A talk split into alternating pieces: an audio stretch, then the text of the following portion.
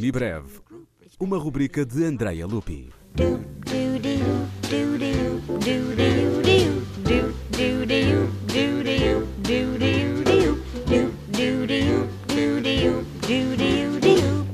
Em 1853, Robert e Clara Schumann eram um casal aparentemente feliz.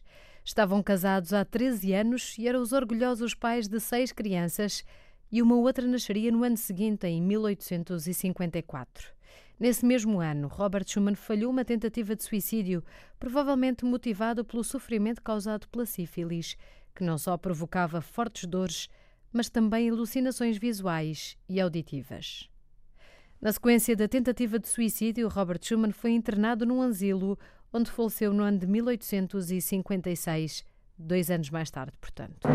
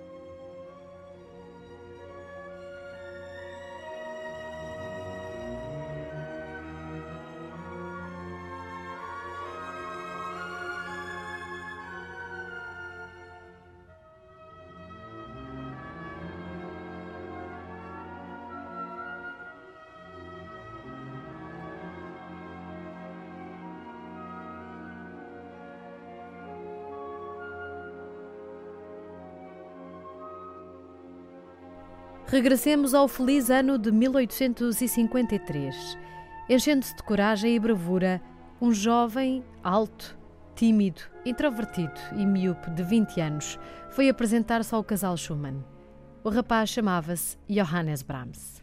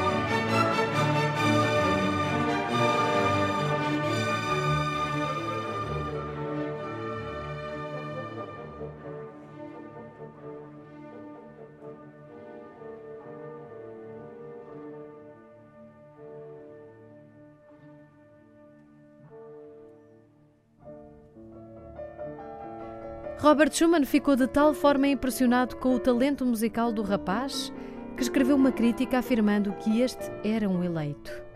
Clara Schumann ficou igualmente fascinada com o jovem Johannes Brahms, mas o fascínio foi provavelmente mais além do que apenas o talento musical. 14 anos mais velha que Brahms, Clara partilhava o piano com ele, tocando duetos e peças a quatro mãos. Quando Robert foi internado no asilo, não é claro o tipo de relação estabelecida entre Clara e Johannes Brahms, mas sem dúvida que dele recebeu algum apoio.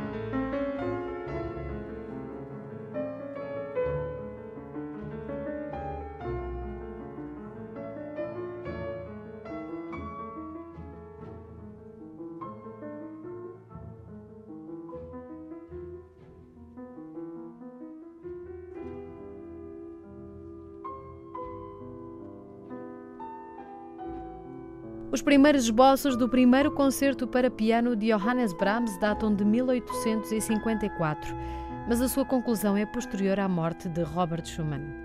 Fatores extramusicais, entre os quais a sua relação com o casal Schumann e com Clara em particular, e ainda o acompanhamento do sofrimento de Robert, internado, marcam sem dúvida esta música.